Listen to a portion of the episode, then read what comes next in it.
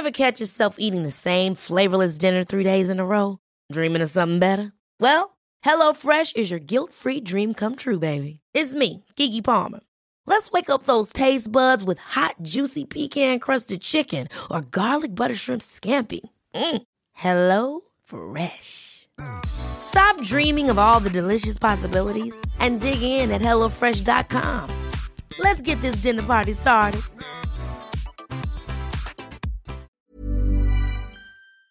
Bonjour Okaya. Bonjour Grace.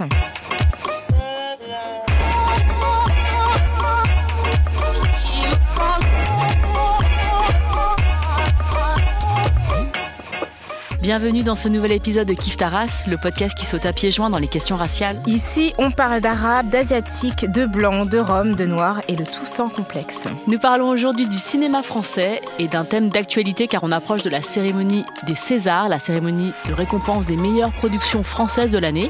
Les Césars auront lieu le 22 février 2019 à la salle Playel pour la 44e édition. Et à l'annonce des nommés de 2019, comme pour ceux des années précédentes, j'ai envie de dire, il y a eu des échanges houleux sur la toile où en est la représentation des personnes non blanches dans le cinéma? Pour nous accompagner dans cette discussion, nous avons le plaisir de recevoir Alice Diop. Salut Alice Salut Rokaya Salut Salut Grace Alors Alice, tu es autrice et réalisatrice de films documentaires, formée entre autres à la prestigieuse FEMIS, une école de cinéma de référence dans le monde euh, du cinéma. Euh, parmi les plus grands, on peut citer euh, la mort de, de, enfin tes plus grands succès, on peut citer euh, La mort de Danton en 2011, qui a obtenu le fameux prix étoilé de la SCAM, La permanence en 2016, prix de la compétition française au Festival du cinéma du réel, ou encore Vers la tendresse, qui a reçu le César du meilleur court métrage. Euh, voilà. Enfin, je veux juste préciser quand même que en fait, j'ai été pas tellement formée à la FEMIS, j'ai été formée à l'atelier documentaire de la FEMIS. D'accord. Ce qui fait toute la différence. On est très peu d'auteurs racisés à avoir été formés par la FEMIS. Et à mon avis, ça va être l'objet aussi de d'une discussion entre nous. D'accord. Euh, dans Kif Taras, on demande à nos invités de se situer sur le plan racial. Par exemple, je suis asiatique, Rokaya euh, est noire. Est-ce que toi, euh, Alice, tu te définis et comment? En fait, j'ai- pendant longtemps, longtemps, euh, j'ai refusé en fait de me définir, mais presque pour une question politique. En fait, j'ai l'impression que la manière dont je me définis, elle dépend de mon interlocuteur et de la manière de la personne qui me pose la question. Donc, euh, je me définis comme étant Alice Diop, et ça, je trouve que c'est déjà tellement complexe et tellement, euh, il y a tellement de choses dans ce, dans, dans ce que je suis, de, la manière dont je me vois, que j'ai du mal à être réduit à quelque chose euh, de qui me semblerait trop homogène. Mais après, je suis une femme noire et en fait, j'en suis assez fière. Je suis perçue, enfin, je pense que je suis une femme noire racisée. Mais vraiment, cette question de l'identité, pour moi, et c'est d'ailleurs la manière dont j'ai vécu euh, tout ce qui s'est passé après les Césars, même si je fais du cinéma depuis très longtemps, en fait, j'ai eu une espèce d'exposition médiatique hyper forte à partir de ce moment-là. Et c'est vrai que pendant très longtemps, je refusais de, de prendre ce rôle, en fait, du symbole de la diversité triomphante. Mais pour plein de raisons, en fait, et presque pour des raisons politiques. Et en fait, je me suis aperçue que finalement, refuser de prendre ce rôle pour des jeunes filles noires qui m'arrêtaient dans la rue, et j'en ai rencontré beaucoup, et j'en ai rencontré une, ne serait-ce que la semaine dernière dans le métro, qui me dit, mais en fait, on est hyper fiers de toi, etc. Et je me suis rendu compte que je pouvais pas non plus ne pas complètement prendre ce symbole-là. Et qu'en fait, euh, voilà, donc quelque part, la manière dont je me définis en tant que femme, en tant que noire, en tant que femme, femme noire française, en tant que cinéaste, c'est très, très euh, protéiforme, en fait. Est-ce qu'il y a un moment dans ta vie où tu t'es rendu compte que tu étais noire? Alors en fait, je me suis rendu compte que j'étais noire quand je suis quand j'ai quitté mon quartier parce que j'ai grandi à Aulnay au 3000 et que je suis montée à la capitale entre guillemets pour faire des études à la Sorbonne. Donc Aulnay-sous-Bois, c'est en Seine-Saint-Denis. Aulnay-sous-Bois, ouais, bah, si, j'ai grandi au 3000 ouais, à- en Seine-Saint-Denis. Et je, me suis, je crois que je me suis rendu compte que j'étais noire, enfin même si je l'ai toujours su, hein, mais vraiment de façon extrêmement violente à un jour où j'étais un après-midi à la bibliothèque de la Sorbonne, en train de travailler sur un exposé. Je me suis levée, j'ai regardé autour de moi et je me suis aperçue que j'étais la seule femme noire. J'étais le seul noir et la seule femme noire. Et là, en fait, je me suis rendu compte que, et ça, c'est un, quelque part, c'est un événement, un épisode qui m'arrive tout le temps. C'est-à-dire, euh, à la cérémonie des Césars, on était deux noirs dans, la, salle. Quand je suis au CNC, je suis la seule femme noire. Enfin, quand je siège dans des commissions ou quand je suis sur un tournage. Enfin, et qu'en fait, c'est- la, première fois où j'ai pris conscience, en fait, du chemin que j'avais parcouru et de la solitude dans lequel ce chemin-là me, me- dans lequel elle me mettait, en fait. Et je pense que c'est là où je, j'ai toujours su que j'étais noire, mais je l'ai, je, l'ai, je l'ai su au regard des autres à ce moment-là. Ouais, ça n'avait pas le même sens en fait. Ça n'avait pas du tout le même sens. Alors, quand est parue la liste des nommés pour les Césars 2019, l'état des lieux était assez parlant. Sur les catégories les plus populaires, films, réalisation, acteurs, actrices, second rôle, meilleurs espoirs, les seules personnes non blanches ou perçues comme non blanches sont euh, Leila Bekti euh, pour un second rôle dans Le Grand Bain, Kenza Fortas nommée comme meilleur espoir féminin pour Scheherazade ou Karim Leclou pour un meilleur espoir masculin. À l'annonce de la liste, j'ai posté sur Twitter une réponse interloquée à un tweet qui détaillait la liste des nommés dans la catégorie meilleure actrice, qui mettait euh, en avant plusieurs actrices. Donc, donc les nommés sont Elodie Bouchez, Cécile de France, Léa Drucker, Virginie Fira, Adèle Anaël, Sandrine Kiberlin et Mélanie Thierry. Et en fait, sur la photo qui accompagnait le tweet, il y avait quatre visages de femmes blondes. Et j'ai trouvé ça extrêmement parlant sur bah, la, la disparition non seulement des runes, mais de toutes les autres femmes qui ne sont pas blanches. Et en fait, ce qui m'a vraiment frappé, c'est le déluge, de, le déluge de tweets de colère qui s'est abattu en réponse et qui, pour moi, montre bien le, malaise. Je vous donne un exemple. C'est vous la raciste, Madame Rokaya Diallo. À chaque fois que vous parlez, on ressent la haine envers les blancs, blancs entre guillemets. Demandez-vous simplement quelle comédienne en 2018 entre guillemets, black ou d'autres origines, méritait d'être nommée pour leur rôle? Donnez un nom, trois petits points. Et en fait, je trouve que la personne, bon, déjà, qui perçoit de la haine des Blancs, quand je dis juste que c'est bizarre quand même qu'en 2019, on n'ait pas d'actrice non blanche nommée dans la catégorie meilleure, actrice. Et en fait, je trouve que le problème, c'est oui, bah, si on peut pas en nommer, c'est bien parce qu'il y a un problème d'accès à des rôles qui permettent d'être nommés au César pour les actrices non blanches. Ce n'est pas une question de talent. Ouais, exactement. C'est pas, c'est pas qu'il y en a pas. Non, mais en fait, c'est, j'ai l'impression que ce qui est très lassant en France, c'est qu'on a, on a en permanence les mêmes discussions, en fait, qui mènent toujours à des impasses. Il y a quelque chose d'une impossibilité de voir le réel qui est euh, assourdissante et qui est, euh, moi, qui me qui ouais qui, je, dont je ne me remettrai réellement jamais en fait dire qu'effectivement la photo de et c'est encore une fois pour la raison pour laquelle j'avais pas du tout envie que ma, le César obtenu avec Memouna, soit Memouna Doucouré qui a obtenu le César avec toi pour euh, maman, qu'on a obtenu ensemble, soit une manière finalement de nous endormir pendant 40 ans, c'est-à-dire ah ben c'est formidable, tout le monde en parle, mais non, c'est en fait c'est pas formidable, c'est presque tragique qu'on en soit là en fait, qu'on l'ait eu, enfin, c'est-à-dire qu'à la fois j'étais hyper heureuse etc et, et, très fière, et en même temps ça raconte, ça racontait quelque chose, euh, finalement ça venait mettre le doigt sur quelque chose d'extrêmement violent. C'est-à-dire qu'au lieu que ce soit une porte ouverte, le début de quelque chose, en fait, c'est le quota est atteint, on en a mis deux d'un coup et euh, non, mais c'est bon. Non, mais en fait, c'est même pas. Moi, c'est plus comment on a pu en arriver là. C'est-à-dire comment on a pu en arriver à, à, une situation où deux femmes noires en France reçoivent un César après que la précédente l'ait reçu 30 ans avant. Enfin, et que, et que, enfin, est-ce qu'on va attendre 30 ans de plus? Enfin, pour moi, c'était, euh, c'était aussi le révélateur de quelque chose, euh, d'une photographie euh, plus que du cinéma, d'ailleurs, de la société française, complètement ahurissante en fait. On a fait un petit euh, tableau euh, des, euh, des lauréats et des nommés depuis 2000 dans toutes les enfin, dans les plus grosses catégories et les personnes racisées sont assez peu présentes. Alors on va nommer, enfin alors il y, en a plusieurs qui, qui viennent à l'esprit comme Omar Sy pour Intouchable dans, dans la catégorie meilleur acteur ou les films d'Abdelatif qui est chiche qui ont reçu des, des prix. Il y, a, il y a Rachida Brakni, Lindan Pan, voilà quelques, quelques mais c'est D'ailleurs, personnellement, moi, je trouve que le, un des, autres grands scandales de cette photographie des nommés César cette année, c'est l'absence, pour moi, enfin après, ce n'est que mon avis, mais je pense que je suis pas la seule à partager ça, du plus grand réalisateur français qui est Abdelatif Keshish. Je ne sais pas si vous avez vu son film Make to My Love, mais moi, c'est le coup de, coup de cœur que j'ai de, l'année euh, cinématographique, et il est nommé nulle part. Enfin, je veux dire, c'est pour moi, c'est c'est quand même aberrant. Après, voilà, c'est quand même assez aberrant. Toi, quand tu as été euh, primé pour euh, Vers la tendresse, on a beaucoup dit de ton travail qui portait sur les quartiers, que tu étais la voix de la banlieue, la cinéaste mm. du ghetto, enfin, en gros, euh, c'est ta case, ça. Est-ce que tu te sens enfermé dans cette case?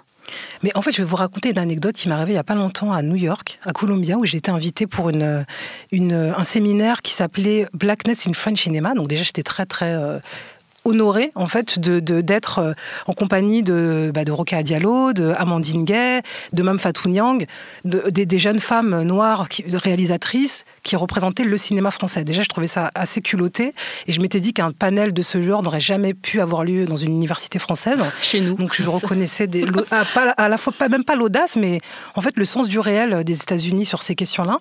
Et donc la salle était remplie d'étudiants. Euh, vraiment, enfin, il y a eu un échange extrêmement magnifique avec les, gens de, enfin, les, étudiants de Columbia.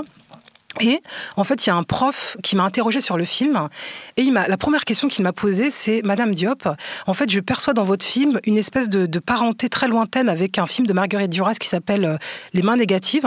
Il m'a demandé si je l'avais vu et en fait, si ça a été pour moi une source d'inspiration j'étais interloquée parce que bien évidemment que les mains négatives de Marguerite Duras sont une source d'inspiration pour Vers la tendresse, sauf qu'en France, personne ne m'aurait jamais posé cette question-là. C'est-à-dire qu'en fait, il a vu le film et en fait, on a abordé la question du sujet du film non, non, enfin, du, par la forme. Alors en juste, fait... on, va, on va faire une parenthèse, rappeler le sujet du film, c'est sur euh, l'amour, euh, la, voilà. pers la, perspective, la, perspective masculine de l'amour dans les quartiers populaires. Voilà, en fait, c'est quatre, mono, enfin, quatre voix singulières de garçons qui me parlent de leur rapport à la tendresse, de leur rapport à l'amour, de leur rapport aux femmes, de leur impossibilité à rencontrer des femmes. Donc c'est pas non plus un film qui dirait comment on aime dans les quartiers populaires, parce que je pense que on n'aime pas nécessairement différemment qu'ailleurs. Mais en fait, c'est un film effectivement qui interroge la masculinité à cet endroit-là, mais en l'interrogeant à cet endroit-là, elle l'interroge de façon beaucoup plus générale dans la société française. Et pour moi, en fait, j'ai toujours, j'ai toujours considéré, et c'est réellement ce pourquoi je me bats, c'est que en inscrivant mes films dans une réalité territoriale très définie qui est la banlieue, en fait, ces films peuvent interroger l'universel. Et ça, c'est réellement mon combat. Et je pense que c'est presque c'est un combat politique. Et c'est effectivement, il y a peu de gens en France qui me, me prêtent et qui cette possibilité-là. C'est-à-dire que forcément, je suis le porte-parole de la banlieue. Dès enfin après les Césars, dès qu'il y avait un problème en banlieue, on m'appelait. Comme si j'étais devenue l'espèce de, référente. Et en fait, cette chose-là, c'est pas qu'elle, c'est qu'en fait, je la trouve qu'elle est extrêmement condescendante et elle nie mes qualités de cinéaste. Elle nie ma capacité finalement à inventer des formes et par l'invention des formes questionner la société. Ce que, ce que cette anecdote avec cette, ce, professeur à l'université de Columbia révélait, c'est qu'il voyait dans ce film avant tout un film de cinéaste, et bien sûr qu'il aborde des questions qui peuvent être des questions sociologiques, des questions de société, etc. Mais on l'aborde dans, la reconnaissance de ma capacité à inventer des formes, ce qui n'est pas le cas. Euh, j'ai l'impression qu'en France, c'est pas évident.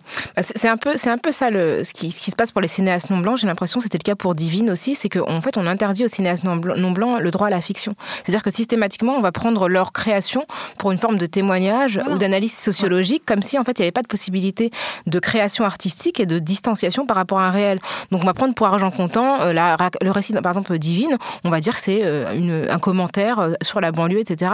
Et on va pas du tout voir la poésie qu'il peut y avoir dans ce qu'a conçu Ouda Benyamina. Mais, mais moi, moi c'est vraiment ce pour le, c'est la raison principale sur laquelle je me bute, sur laquelle je me bats, et ce, ce pourquoi je veux, je, la raison principale sur laquelle je me défends. Je veux dire, moi aussi, j'ai été invitée euh, dans une émission de France Inter que je ne citerai pas euh, pour présenter vers la tendresse, et en fait, j'arrive dans le plateau et je suis avec un sociologue, un, espèce de jeune loup de l'UMP, euh, et en fait, je m'aperçois que je ne suis pas là pour parler de mon travail de cinéaste, je ne suis là que pour participer à un débat politique autour de les mecs de banlieue sont sont-ils tous des violeurs? Enfin, un truc complètement ahurissant. Et à chaque fois que le journaliste me posait la question, je leur disais mais je ne peux pas répondre, je ne suis pas sociologue. Pourquoi avez... je, je, suis cinéaste. Je n'ai jamais dit que mon film était la représentation des mecs de banlieue. C'est quatre voix singulières qui parlent à partir de leur singularité, de leur et, en fait c'est l'addition de ces voix qui dit la complexité. Mais en aucune façon je peux, euh, tu vois, discourir avec un mec euh, d'un bord politique différent pour euh, pour représenter à moi toute seule la voix des mecs de cité, la voix des quartiers, quoi. Et c'est vrai que c'est les gens en fait ils, ils comprennent pas. C'est pour ça que pour moi la question n'est pas uniquement colorier l'écran, c'est pas que ça. C'est-à-dire effectivement se dire statistiquement il y a un réel problème, il n'y a, pas assez d'acteurs, etc. Machin. Mais je pense que la postmodernité, c'est de dire quel rôle et quel cinéaste et comment finalement à travers un film. D'ailleurs, je, je, travaille en ce moment sur un, projet de sur un scénario de fiction. Tous mes personnages sont des femmes noires. Enfin, les personnages principaux sont des femmes noires. Mais ce qu'elles interrogent, c'est la maternité. Et en fait, je suis, j'espère qu'une femme blanche, une femme asiatique pourrait regarder le film en disant ça parle de ma propre mère, ça parle de mon propre rapport à la maternité. Et pour, et pour moi, si ce film, enfin, je, veux vraiment voir si enfin, si cette espèce de souhait que j'ai qu'on, qu'on peut aussi porter l'universel, qu'on peut être euh, des personnages qui transcendent, euh, dont la vie transcende notre euh, assignation à notre race, si c'est possible. Tu, tu m'as raconté aussi euh, une anecdote, alors deux anecdotes. Une qui concerne la classification de ton travail dans les rayons euh, des personnes qui, enfin des, des, des, établissements qui vendent des DVD, et puis une autre qui est liée au César. Euh, ah oui, alors ça, j'étais, enfin, comme quoi la question des stéréotypes et la question de là où on en est, c'est très, très très loin. Donc j'étais donc au, au, invité au, au pour le traditionnel dîner dénommé euh, qui a lieu trois semaines avant la cérémonie des Césars. Donc bien sûr, j'étais, euh, enfin avec Memouna Doucouré, nous étions les deux seules femmes noires. Et je sors, je commande un Uber en sortant du Fouquet's. Et là, je, rentre dans le Uber où le chauffeur est un homme noir. Il me demande, il me dit ah mais qu'est-ce qui se passe ici? Pourquoi il y a un attroupement des journalistes, des photographes devant? Et je lui explique que c'est le déjeuner dénommé. Il me dit ah oui, ah oui, c'est génial et tout. Donc là, en fait, tu travailles, t'es serveuse au Fouquet's et je lui dis, écoute-moi bien, mon frère, franchement, je te jure, regarde-moi bien dans les yeux, l'heure est venue, que non, moi je suis nommée au César comme les autres. Et le temps est venu, même pour toi, de, tu vois, de faire un rewind dans ta tête. C'est un truc euh, hallucinant. Donc, ah, comme quoi, la question. Et en même temps, c'est très triste sur l'intériorisation qu'on a de notre position sociale. C'était impossible que je sois ah, impossible en dehors de. Fouquet's. Voilà, sans être, euh, sans, être serveuse. Voilà, sans être serveuse. Et, et l'autre, ouais. Et l'autre question, c'est la question de, de, de en fait, allé à, c'était à Gilbert Joseph Oui, en fait, c'est une de mes étudiantes qui m'a annoncé, qui m'a informé. Euh, enfin, elle, s'est engueulée avec le, le vendeur de, de du, du, rayon euh, cinéma de, de Gilbert Jeune à Saint-Michel, hein, pour ouais. ne citer que lui. Et euh, parce qu'elle cherchait mon film. En fait, mon film était au rayon cinéma d'Afrique, alors que c'est un film qui a obtenu le César du cinéma, euh, enfin du, du ouais, le César du court métrage français, euh, et qui est un film totalement France, français qui se passe en France avec une réalisatrice qui est française. Et il était au rayon. Et en fait, j'y suis allée. Je, je, me suis dit, mais attends, je vais venir avec mon César, je vais le poser sur le comptoir pour leur dire, mais attendez. Euh... Et j'y suis allée quand même en leur disant, mais écoutez, moi, je trouve ça scandaleux que vous mettiez mon, mon film au rayon cinéma d'Afrique. Enfin, je veux dire, je vois pas. Il est tourné en Seine-Saint-Denis. Enfin, tout. Enfin, c'est un film. C'est en français. La langue voilà, française. C'était ouais. complètement. Euh... Et en fait, il n'a pas été plus loin que euh, Diop. Il n'a pas été plus loin que bah Diop. Oui, quoi. Sûr, ouais. Donc quelque part, ça dit, euh, alors que c'est le distributeur est français, enfin tout est. Euh... C'est-à-dire que Diop, ça peut pas être considéré comme français. Non, non. Diop plus noir, bon, Diop ouais, sont, sont bon, généralement noirs, mais euh, c'est pas non, le cas pour ça tout peut le monde. être considéré comme français. Mais c'est tout le problème. C'est pour ça que pour moi, le cinéma, en fait, c'est un, un, instrument puissamment politique et son l'incapacité finalement que, que, la France a d'updater le réel. Je crois qu'il y a une responsabilité euh, que, le cinéma français porte aussi là-dessus, c'est-à-dire dans la question des représentations. Et, pour moi, c'est un outil très puissant pour remodeler finalement la photographie d'un pays, le cinéma. Et le fait euh, qu'on qu en soit si absent, ou en tout cas qu'on soit si à la marge, est pour moi un réel problème, mais qui... Enfin, moi, je siège en ce moment au premier collège de l'avance sur recette, et en fait, ça fait même pas un an que j'y suis. Il y a très peu de projets de gens racisés que j'ai eu à lire. Très très peu. Donc c'est aussi un, c'est aussi, enfin, des barrières avant même la avant même qu'ils puissent pour qu'ils puissent y arriver. Encore, c'est même pas une question de. Enfin, moi, je peux pas être toute seule à porter finalement cette voix-là et, et, à mobiliser, à sensibiliser les gens sur la nécessité de renouveler en fait le vivier des auteurs, même si euh, je crois quand même que, le CNC est engagé depuis quelques temps dans une réflexion euh, là-dessus, qui porte pas complètement ses fruits, mais en tout cas qui a le mérite euh, d'exister. Donc en renouvelant les commissions, en tentant d'être beaucoup plus attentive à, ces questions-là. Après, je, enfin, par exemple, à l'avance sur recette, si on était deux, je pense que ça, je pense que ce serait très bien, enfin, que de ne pas être la seule à, à porter ce poids, mais il n'empêche qu'il y a certains, il y a, des auteurs qui sont pas racisés et qui le portent et qui voient la nécessité aussi. Donc euh, bon, ça c'est quand même des choses qui, avancent euh, positivement. Mais c'est vrai que, que j'ai l'impression qu'il y a des barrières avant quoi. Que... Bah, Là, on comprend que le cinéma français est très, très blanc, donc la blanchité dans le cinéma français est importante. On a beaucoup lu dans la presse que les Césars étaient endogames et du coup qu'il n'y avait pas de place pour les personnes qui n'étaient pas issues de ces milieux-là. Donc c'était fille 2 ou fils 2, c'est beaucoup plus simple pour toi. Et du coup, il y a eu une réflexion il y a quelque temps sur les films populaires qui font un carton au box-office et qui ne sont jamais presque récompensés au César, comme ça a été le cas pour Bienvenue c'est les Ch'tis. Et en 2018, l'année dernière, on a créé une catégorie qui s'appelle le César du public et qui donc a été remis pour la première fois à Danny Boone pour euh, Red Dingue. Donc est-ce que c'est ça la réponse des Césars aux critiques, c'est-à-dire que on a créé un prix du César euh, je vais le dire comme ça, mais César du, du, du film beauf, quoi. C'est-à-dire euh, le fait que ce soit un film que les c'est pas un film d'auteur qui a 4 T sur Télérama, c'est un film que qui a fait un carton euh, dans, mm. dans, dans, des endroits où il, il, il lise pas Télérama justement. Euh, Est-ce qu'il faudrait donc euh, créer un, un, César de la diversité? Bon, c'est une question rhétorique, hein, tu vois, mais euh, bien sûr qu'il faudrait pas. Mais est-ce que c'est ça la réponse des Césars à une critique du, du cinéma français blanc? Ouais, J'espère pas. un César de la diversité, je veux dire, c'est horrible. C'est, enfin, vraiment, ce serait une catastrophe. Moi, je pense, en fait, je trouve que plus que les Césars, c'est encore une fois la photographie, plus que du cinéma, de la société française. Et qui est en France à des postes de pouvoir, qui se sent autorisé à poser un récit, qui se sent légitime, qui a les connexions pour. Enfin, je veux dire, pour moi, c'est la, la, question, elle est, elle est, réellement là, en fait. Et je pense que les Césars ne sont que finalement le, la, enfin, le, miroir de quelque chose de beaucoup plus grand. Et c'est en ça où, où l'initiative menée par 50-50, vraiment une initiative pour mettre vraiment la, la, question de la parité au cœur du cinéma. En fait, la question de la parité, c'est très bien, mais moi, finalement, j'ai été beaucoup plus discriminée en tant que noire qu'en tant que femme dans ma vie, et y compris dans le cinéma.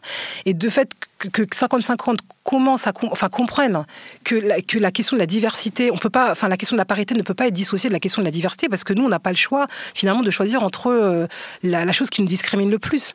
Et je pense que c'est réellement des, des, des, des, prises de conscience politiques, mais qui ne sont pas que des prises de conscience politiques, c'est-à-dire que presque une stratégie de lobby autour de ça qui va, qui va réellement changer euh, les choses. quoi. On peut faire le parallèle avec les États-Unis, euh, avec notamment ce qui s'est passé en, en, 2016 avec euh, la controverse euh, Oscar So White.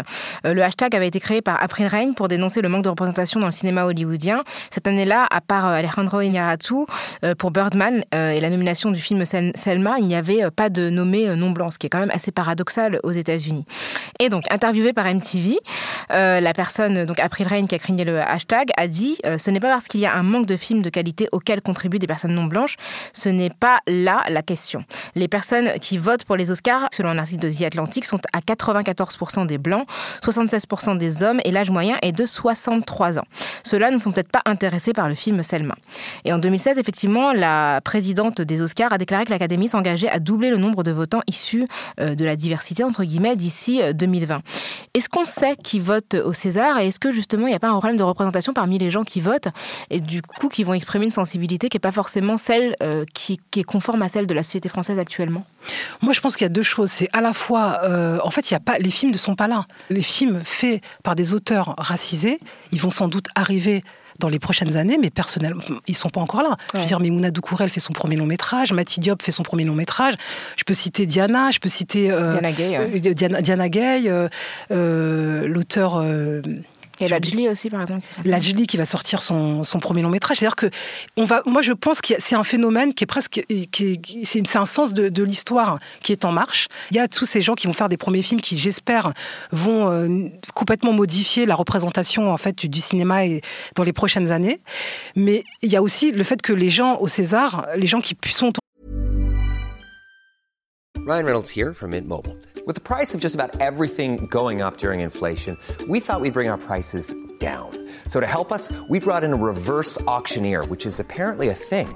Mint Mobile unlimited premium wireless. Ready to get 30, 30, bit to get 30, bit to get 20, 20, 20, bit to get 20, 20, bit to get 15, 15, 15, 15 just 15 bucks a month. So, Give it a try at mintmobile.com/switch. slash $45 up front for 3 months plus taxes and fees. Promo rate for new customers for limited time. Unlimited more than 40 gigabytes per month slows. Full terms at mintmobile.com. à voter sont des gens qui ont été nommés. Donc en fait, c'est presque c'est un, un, serpent qui se mord la queue. C'est-à-dire que c'est les mêmes personnes qui votent euh, pour les. Enfin, c'est des gens qui ont été nommés et qui votent pour les pour les films. Qui les gens qui vont leur succéder. En fait, c'est une espèce voilà, d'entre-soi euh, complètement. Moi, je pense que c'est comment on, on, entre dans le système. En fait, comment on entre dans le milieu. J'ai l'impression que la question en France, euh, elle se pose vraiment là. Comment on renouvelle un vivier d'auteurs Comment on va chercher vers les marges Comment on, on, aide les gens à finalement accéder à des carrières et comment on, les, on, les, on leur permet de se sentir légitimes là où peut-être qu'ils il pensait qu'il ne l'était pas Comment on remet en question finalement le système aussi de financement? Est-ce que ça passe que par euh, l'avance sur recette qui est extrêmement sélective, qui vraiment est... Voilà, je pense que c'est toutes ces réflexions-là, à mon avis, qui, qui, qui, doivent être menées, dont les gens parlent depuis très longtemps et en fait dont on, dont on attend aujourd'hui, je pense que des réponses concrètes. Moi, j'ai 40 ans, je ne sais pas si tu te souviens, Rokaya, mais il y a 15 ans ou il y a 10 ans, on était déjà invités euh, dans des séminaires avec des sociologues pour parler de la question de la diversité, de la représentation dans les médias. 15 ans après, bon, bah, qu'est-ce qui a changé? Oui, on a eu deux César du court métrage, mais, mais pour moi, c'est presque pathétique, en fait. Je veux dire, c'est enfin, sociologiquement pathétique. C'est très bien pour moi, pour ma carrière, mais je veux dire, c'est ça, ça ne suffit pas. Politiquement, on ne peut pas se contenter de ça, en fait. The only thing that separates women of color from anyone else is opportunity. You cannot win an Emmy for roles that are simply not there. Donc ça c'est Viola Davis à la cérémonie des Emmy euh, où elle a eu son prix pour How to Get Away with Murder en septembre 2015 et elle a cité Harriet Topman, elle a dit la seule chose qui sépare les femmes non blanches des autres, c'est les opportunités. Personne ne peut recevoir un Emmy pour un rôle qui n'existe pas. Donc je pense que c'est mm. ce que tu dis, Alice, mm. quand tu dis où sont les. Euh, enfin, là, elle dit à la fin, on n'a pas gardé pour l'extrait, mais où sont les Shonda Rhimes qui a écrit Grey's mm. Anatomy, où sont les John Chu, le mec qui a fait Crazy Rich Asians et d'autres? C'est-à-dire, est-ce que l'accès à ces métiers-là, en France, on parlait de la féministe tout à l'heure, mais est-ce que euh, c'est quelque chose qui n'est pas euh, euh, abordable pour des personnes qui ne sont pas privilégiées, qui ne sont pas dans des milieux artistiques? Quelle est aujourd'hui la part des, étudiants dans, ces écoles de cinéma qui est non blanche? Bah, je pense qu'il y a une volonté politique pour, de la FEMIS d'ouvrir en, mettant des accès euh, à la diversité. Il y a la résidence, je crois, ou l'atelier, euh, je ne sais plus exactement le, nom. Mais c'est vrai qu'il y en a très peu. Et, tout à l'heure, j'étais, je déjeunais avec euh, ma co-scénariste et j'ai rencontré un acteur qui s'appelle Sekouba Doukouré. Et en fait, on discutait ensemble et il se plaignait effectivement de la, la pauvreté des rôles qu'il reçoit, mais du la pauvre quantité de scénarios qu'il reçoit. Et en fait, il me disait, mais on a besoin que vous arriviez. Et je, me dis qu'effectivement, les acteurs noirs, enfin, l'initiative euh, qui menée par Noir n'est pas mon métier était extrêmement intéressante et, pertinente à cet endroit-là. Mais pour moi, encore une fois, c'est pas en, coloriant l'écran, c'est-à-dire en disant, voilà, j'écris un personnage, j'écris un film, finalement, je vais rajouter là ou là, euh, soit une femme noire, soit une femme arabe. Non, en fait, c'est leur donner une densité, c'est-à-dire que les mettre au centre, et parce qu'il y a quelques acteurs noirs qui, moi, je, vois de plus en plus de films où effectivement, il y a peut-être cinq ans, on n'aurait pas demandé à l'agent immobilier, enfin l'agent immobilier n'aurait pas été joué par une noire, là, elle est jouée par une femme noire. Mais le rôle est tellement tellement peu signifiant en fait que finalement je me dis on peut pas se contenter de ça. Là, je, bah, pour vous donner un exemple très précis, je suis en train de, travailler, sur un, film sur le rapport entre une mère et sa fille, la, difficulté qu'on a à être mère à partir de la, de la mère qu'on a. Et en fait, je suis en train d'inventer le personnage d'une femme africaine sénégalaise de qui a entre 65 et 70 ans, bon un peu une émanation de ma propre mère. Et le scénario dans la façon dont elle écrivait elle manquait de densité. Et du coup, en fait, on a décidé avec ma co-scénariste de d'écrire en fait un espèce de monologue intérieur de cette femme pour vraiment essayer de la saisir. Et je l'ai fait. Et en fait, j'étais stupéfaite de me rendre compte que je n'avais jamais abordé ces femmes que je vois dans la rue, des femmes qui sont qui sont même euh, qui sont ma mère. C'est-à-dire que avec une densité, un relief romanesque et que je n'ai jamais vu. Je n'ai jamais vu dans la littérature, mais je ne l'ai jamais vu non plus au cinéma. Et rien que le fait d'écrire cette femme, tout d'un coup, c'est comme si, non pas je lui donnais naissance, mais presque je lui donne naissance au cinéma. Donc la question, en fait, c'est qui, enfin, c'est de, créer des rôles denses qui permettent à des gens qui, ne, voient ces femmes dans la rue tout le temps et qui ne les regardent pas, qui ne savent pas qui elles sont. Donc il ne s'agit pas d'aller euh, mettre une femme en boubou euh, qui marche dans la rue, euh, qui a une interaction complètement superficielle avec sa fille dans un film fait par des gens qui ne les ont jamais vus, qui ne les connaissent pas. Il s'agit de leur donner la première place. Et c'est en fait en donnant à des personnages qu'on n'a jamais vus la première place qu'on pourra réellement avoir une vision beaucoup plus complexe de ce que c'est que la société française, parce que ces femmes sont des femmes qui font la société française, ce sont nos mères. Et, c'est vraiment c'est un exemple qui prouve que c'est de ça dont on souffre et dont on manque, j'ai l'impression. Mais c'est ce que te disait justement c'est Kuba euh, quand tu l'as vu, c'est qu'en en fait pour le penser lui comme un être complexe, il faut que ce soit des gens qui le connaissent, bien sûr. qui le fréquentent au quotidien, qui puissent écrire des rôles et qui ne soient pas juste un truc, ah, on va mettre un noir, et puis ce noir-là, finalement, c'est une espèce d'émanation euh, qui euh, correspond à l'imaginaire collectif, mais qui ne l'humanise pas réellement. Et ça, effectivement, euh, il faut que ce soit toi ou une, une réalisatrice asiatique ou arabe pour que ça soit. Moi, je crois qu'il y a deux choses dans ce que tu dis, Alice, qui sont hyper intéressantes. C'est que d'une part, il faut des rôles. Et donc, il faut des histoires qui se racontent. Et Mm. donc, il faut que les personnes qui racontent ces histoires soient euh, aient une légitimité par rapport à cette histoire-là, parce que c'est des histoires qui sont pas racontées ou qui ont été racontées depuis un certain temps par euh, un prisme qui n'est pas un prisme euh, qui euh, prenne l'intégralité de, de l'humanité de ces personnes-là en compte. Et de l'autre côté, il y a aussi le fait que des acteurs noirs et des comédiens noirs peuvent jouer des rôles universels. Et je crois que tu l'as très bien raconté dans La mort de Danton, parce que le, le, le personnage, enfin la- non, le, le jeune homme, là, Steve, euh, il dit, et c'est- je trouve que cette, cette scène est incroyable quand il est dans cette école. euh, de le cours Simon donc c'est euh, et il, dit mais ça fait un an que j'attends un rôle et le prof lui, lui donne pas de rôle parce qu'il il dit il y a pas de rôle de noir pour toi.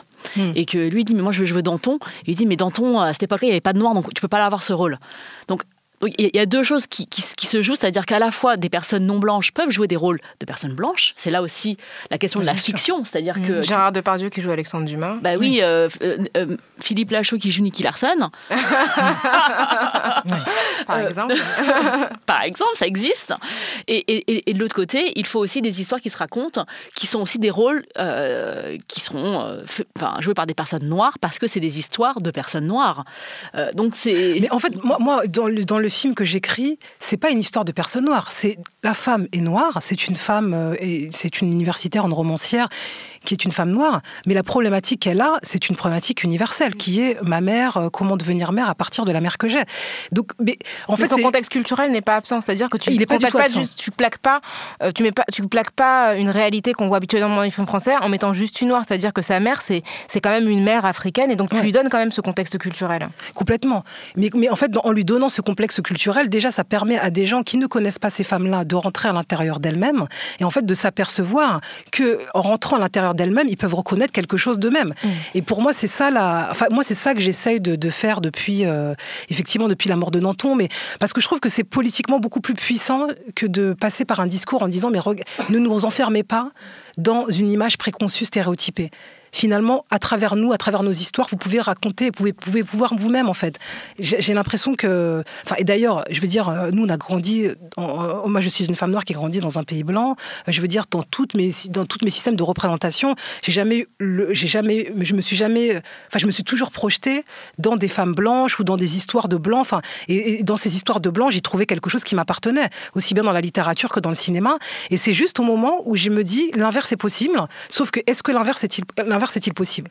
Moi, je suis pas encore passée en commission, j'ai pas encore euh, soumis mon, mon, film à, en fait, au marché. Et c'est à partir de là que je vais réellement voir. C'est-à-dire que, est-ce qu'on va me dire, mais non, c'est un film de noir pour les noirs, ou, tout, ou alors les gens vont voir à travers les personnages, à travers l'histoire, à travers l'enjeu, quelque chose de complètement universel, qui dépasse la, question de la couleur. Bah, on a eu la preuve deux fois en 2018 que l'inverse était possible, puisqu'il y a eu deux films américains qui ont cartonné au box-office. Il s'agit de Black Panther de euh, Ryan Coogler et de Crazy Rich Asians. Donc euh, Black Panther avec un, casting quasi, euh, quasi intégralement noir et Crazy Rich Asians qui était 100% asiatique, qui ont très très bien marché aux États-Unis. Et pourtant, lorsque Crazy Rich Asians est sorti en France, le Parisien l'a décrit comme une niaiserie communautaire. Ce qui n'a pas été le cas de, voilà, de films comme Bienvenue chez les Ch'tis, euh, qui était aussi un film euh, voilà, euh, Sur avec une un communauté, casting- tu vois, sur une soit, communauté, voilà. voilà. Et, et- et, cette question-là d'identification, on voit bien qu'elle a, elle a volé en éclats face à euh, ces représentations-là, finalement, dans lesquelles tout le monde s'est retrouvé. Des super-héros universels, une comédie rom- romantique dans laquelle, finalement, les tensions entre la- l'arrivée, enfin, dans l'arrivée dans une belle famille potentielle, c'est quelque chose qui, que, connaît tout le monde, indépendamment de ses origines. Et on n'a plus vraiment beaucoup d'arguments pour dire un film avec un casting euh, euh, qui appartient majoritairement à une- un groupe minoritaire ne peut pas marcher parce que les gens ne s'identifient pas. Aujourd'hui, on a la preuve que c'est pas c'est pas le cas. Euh, même si effectivement, je trouve que dans la sortie de, Crazy Rich Asians en France, il y a eu quand même un problème dans la communication, dans la manière dont ça a été euh, bah, commenté, un décrit comme une niaiserie communautaire.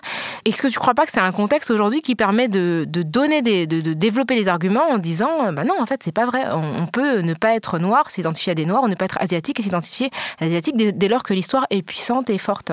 Mais c'est-à-dire qu'en fait, je pense que le cinéma, il n'a pas de, de morale. C'est-à-dire que c'est une question du marché. Et en fait, effectivement, ces, exemples-là prouvent que, en termes de marché, en termes de business, le fait de monter un film avec des acteurs non blancs est porteur. Et je veux dire, Netflix l'a compris depuis bien longtemps. Et d'ailleurs, c'est incroyable. De, enfin, moi, j'ai vu la série de, de Spike Lee. Euh, enfin, y a, effectivement, il y a un marché. En fait, qui, je pense que le, que ce soit la, série Insecure, mhm. elle n'est pas que regardée par des femmes noires. Je pense qu'il y a plein de femmes qui regardent. Comme bah, moi, j'ai pu regarder, euh, j'ai pu regarder euh, Sex and the City en, en son temps, où, tout en, on avait un. Donc, effectivement, mais je pense que c'est, c'est, en, en tout cas en France, j'ai l'impression que. On parle des States et du coup, il y a le côté parce que Crazy ça marche aussi, enfin ça a marchoté en France parce que c'était des Américains. Ils voient d'abord les Américains avant de voir que ce sont des Asiatiques. Et ça, je pense que c'est quelque chose parce que là, tu parles d'argent. Enfin, on, avant d'accéder au public, il faut que le film il soit financé. Il faut que le film euh, t'ait des sous. Et quand tu passes euh, en commission de, voilà du CNC ou enfin je sais pas quelle euh, institution qui va donner vie ou tuer un projet, enfin ces gens-là, ils n'y croient pas. Voilà. Moi je l'ai pas encore. Enfin j'espérais que ça peut pas. Enfin vraiment je, je, je, suis encore dans cet espoir-là que, que que les choses peuvent passer, qu'il y a quelque chose qui bouge. On, m'a sollicité pour être en commission. les commissions changent. J'ai l'impression qu'il y a une attention à ces questions-là et on voit bien qu'on ne peut plus en fait faire comme si nous n'étions pas là. Et il y a quelque chose euh, qui, qui à mon avis, euh, j'ai l'impression que c'est inéluctable. Après, je suis peut-être trop euh, optimiste, mais j'ai tellement l'impression que c'est le sens de l'histoire et que le cinéma a besoin de nous. Le cinéma français a besoin, je, à mon avis, de renouveler ses, sujets, ses idées, la manière de le faire. Enfin, c'est en ça où un mec comme Keshish est, la plus belle chose qui soit arrivée au cinéma français depuis 15 ans. Enfin, on n'est peut-être pas beaucoup à le penser, mais, mais vraiment, je suis. Euh, on a besoin de ces récits-là, on a besoin de. Et c'est hyper important. Et je veux dire, enfin voilà, je, j'ai l'impression que c'est le sens de l'histoire, mais est-ce que euh, voilà, est-ce que, est que la France en est là? J'en sais rien. En tout cas, pour, pour reparler de Black Panther, ce que je n'ai toujours pas vu, parce que je n'ai jamais vu un seul Marvel de, de ma vie, en fait, c'est pas tout à fait mon, Alice mon type de cinéma. tu, me connais, hein, j'ai été voir James Bond avec toi pour la première fois de ma vie, mon premier James Bond. Mais je sais que mon fils de 10 ans a vu Black Panthers avec une avec un, un tel, euh, une telle joie. Et en fait, il va pas, il va, il va, lui, il n'a pas un espèce de discours politique. Il va pas dire voilà ma joie, elle est là parce que je me suis jamais vu avant. Mais je sais que c'est un film qui voit, qui revoit, qui revoit, qui revoit. Et effectivement, quand j'avais son âge, ce qui est très signifiant, c'est que quand je me projetais adulte, j'étais devenue blanche. J'étais plus noire, j'étais blanche. Tu n'avais pas d'image de toi-même. Je pense que euh. pour moi, devenir adulte, c'était forcément devenir blanc parce que la représentation des adultes qui m'était donnée, et enfin, tout d'un coup, il n'y avait plus du tout de. Je n'existais pas, ni en allumant la télé, ni en, allant au cinéma. Donc, je, je pense que c'est là où ces questions-là sont des questions éminemment. Euh, importantes et politiques. Ouais, tu as, parlé de soft power et de représentation et de l'importance de la représentation pour, euh, pour nous, même si on est adulte, et, pour nos enfants. Bien sûr. Oui, pour nous projeter, pour nous, pour nous imaginer dans des situations euh, de vie, en fait. Et même si je m'imagine pas avec des super pouvoirs. Moi, je pense que plus que pour nous, en fait, c'est pour le, un nous, mais un nous qui un nous beaucoup plus vaste. Je pense que la France a une, un besoin urgent de se représenter telle qu'elle est aujourd'hui en 2019 pour moi, c'est quelque chose de politique. Et c'est presque. C'est impérieux. C'est vraiment impérieux. C'est-à-dire que les périls qui nous guettent, les, la violence qu'on subit, mais elle est aussi, en, dans une certaine mesure, complètement. Euh, enfin, elle, elle, provient de cette incapacité d'updater le réel, de, de, le réel. C'est-à-dire d'une incapacité, finalement, à voir le pays tel qu'il est. Et je crois, en ce sens, encore une fois, que le cinéma a une énorme responsabilité. Il peut pas tout. Je veux dire, le cinéma, il, il est, il est le fruit du contexte sociologique et politique dans lequel il est fait. Mais je pense que c'est urgent de moi, moi je, crois, crois plus tellement à la politique en fait. Et je sais que je suis arrivée au cinéma finalement, par euh, les émeutes de 2005, ça m'a profondément ébranlé, la mort de Bouna Ezied. Tu as réalisé un documentaire d'ailleurs qui s'appelle voilà, J'ai réalisé un, un, documentaire, c'était un de mes premiers films. Et en fait, je suis rentrée en cinéma presque comme on rentrerait en politique, en fait, avec une, le souci impérieux d'offrir de, d'offrir en fait une représentation complètement différente. Et au départ, je le faisais en étant dans un discours beaucoup plus frontal, dans quelque chose de, où j'étais vraiment encore très empreint de, de, de, ma formation initiale, qui est la sociologie. Et plus j'avance, plus je, je, je, vois en fait à quel point euh, apposer une idée contre une autre, un discours contre un autre, est un peu stérile parce que finalement les gens ne veulent pas voir en fait euh, et sourd celui qui ne veut pas entendre aussi et aveugle celui qui ne veut pas voir. Et du coup je me dis mais il faut inventer en fait des formes qui permettent aux gens d'éprouver et pas de, se rendre d'éprouver. Et c'est en ça où j'ai fait un film comme La Permanence, qui naissait vraiment d'une colère politique dans la, dans la manière dont on pensait, on représentait l'exil et la migration. Et pour moi, il fallait que j'invente une forme qui permettait aux gens d'éprouver tellement d'empathie pour ces hommes-là que, que, des discours à la con comme euh, on peut pas accueillir la misère du monde soient totalement mis en échec par l'émotion éprouvée devant la détresse d'un homme. Et en fait, presque toute la, construction en fait euh, cinématographique du film n'avait que cette obsession-là, c'est-à-dire de, de, que les gens éprouvent ce que c'est que d'être un exilé et en l'éprouvant finalement même le plus connard des fachos puisse quelque part en éprouver de, une forme de d'empathie. Je ne dis pas que j'y suis, toujours arrivée, mais je sais que j'ai été une fois invitée euh, pour, pour, une projection de la permanence dans une ville euh, à 60% facho, je ne dirais pas laquelle, devant le maire qui était obligé de m'inviter parce que c'était l'ouverture du mois du doc, etc. Donc c'était tout un, un, cérémonial, et qui a commencé le film en disant oui, voilà, les films comme machin, c'est des films de gauche, oui, on voit bien qu'on ne peut pas accueillir la misère du monde, etc. Enfin, tout, le discours habituel, c'est bien, c'est bien gentil, les bons sentiments, etc. Mais la, la, la, la réelle politique est beaucoup plus complexe que ça.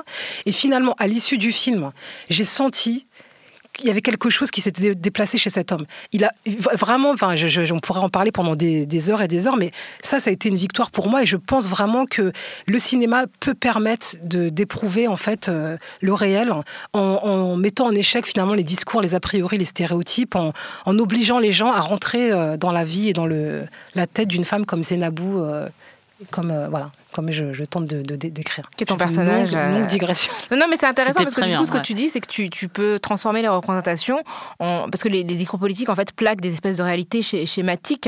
Euh, non, mais les gens n'entendent plus, en fait. Surtout. Et puis surtout, non, mais en fait, c'est des faits objectifs, mais, mais, à qui, mais face auxquels on peut, on peut euh, on peut toujours détourner. C'est-à-dire qu'on pourra toujours avoir un contre-argument pour dire bah non, mais c'est pas tout à fait ça. Mais là, en fait, c'est c'est passé par le biais de l'émotion et de la sensibilité, en fait. C'est l'humanité que tu vois et c'est pas juste des statistiques. C'est pas juste il y a tant de migrants, ils sont comme si. Voilà. Bah, regarde le, ce mec-là, il, c'est une vraie personne en fait. C'est-à-dire que c'est pas des euh, personnages comme quand euh, Emmanuel Macron parle de Jojo le gilet jaune, voilà. qui est un personnage. Voilà, en fait, quand tu entends parler cette personne et qu'elle te décrit son mm. quotidien, bah, tout d'un coup, c'est mm. une réelle personne et tu peux plus la décrire comme comme un archétype. C'est le terme que je cherchais. Exactement.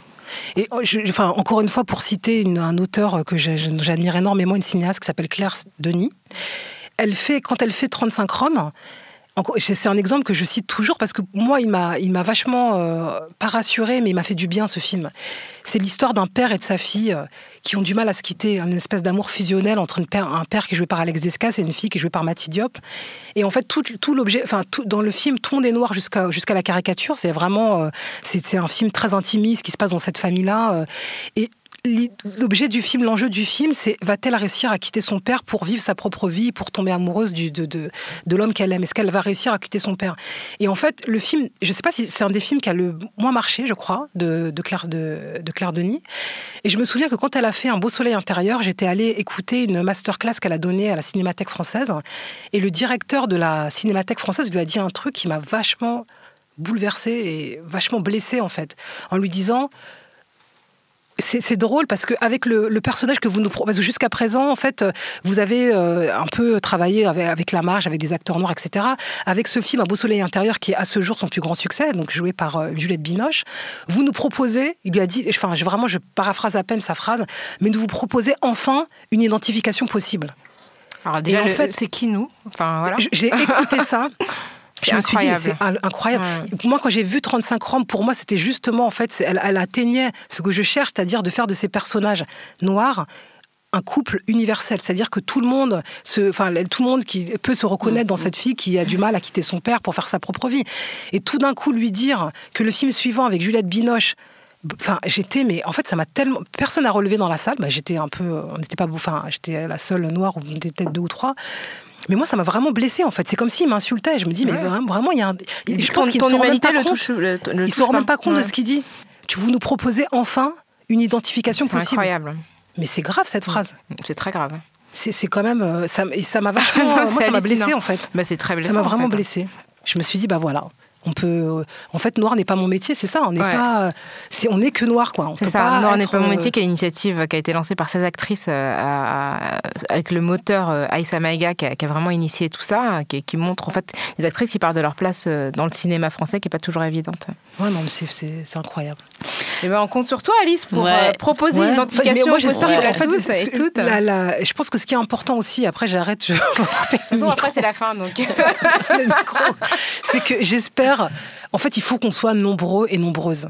Et souvent, en fait, dans, ce, dans le monde du cinéma, etc., il y a une place pour une personne qui ferme la porte derrière et qui dit, bah voilà, en fait, je vais être, euh, je vais être votre noir, pour euh, paraphraser, euh, je ne serai pas votre nègre. Mais en fait, on a besoin d'être nombreux, parce que plus on sera nombreux, plus on sera vu aussi comme des êtres singuliers. Et un film d'Alice Diop, c'est pas un film de Memouna, c'est pas un film de Mati Diop, c'est pas un film d'Amandine Gay. Ce sont des films faits par des femmes très différentes, au parcours différents, et qui ont chacune, finalement, à apporter quelque chose de, de, ouais, de, de, de singulier, quoi.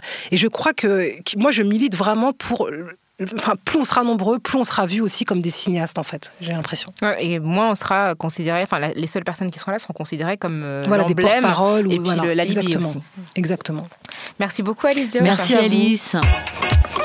Merci, nous arrivons à la fin de ce, cet épisode de Kif Taras consacré au cinéma français et la ligne de couleur. Merci à Alice Diop de nous avoir donné son expertise. N'hésitez pas à nous faire part de vos opinions sur l'échange que nous venons d'avoir. Si vous aussi vous trouvez que le cinéma français ne reflète pas la société française ou qu'au contraire vous trouvez que c'est très bien ainsi, hein. on est aussi heureux d'entendre votre parole. Toutes les opinions sont bienvenues. hein. Écrivez-nous à kiftaras at binge.audio, binge B-I-N-G-E, ou contactez-nous sur les réseaux sociaux en suivant euh, at kiftaras sur Twitter et sur Facebook ou avec euh, le hashtag kiftaras. Kiftaras est un podcast de Binge Audio. On se retrouve dans 15 jours euh, pour un nouvel épisode et une nouvelle thématique. Merci beaucoup, Grâce. Merci Rokaya.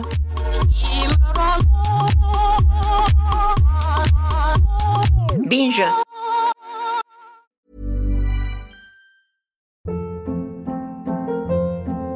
Hold up. What was that? Boring. No flavor. That was as bad as those leftovers you ate all week. Kiki Palmer here, and it's time to say hello to something fresh and guilt-free. Hello Fresh. Jazz up dinner with pecan-crusted chicken or garlic butter shrimp scampi. Now that's music to my mouth. Hello Fresh. Let's get this dinner party started. Discover all the delicious possibilities at hellofresh.com.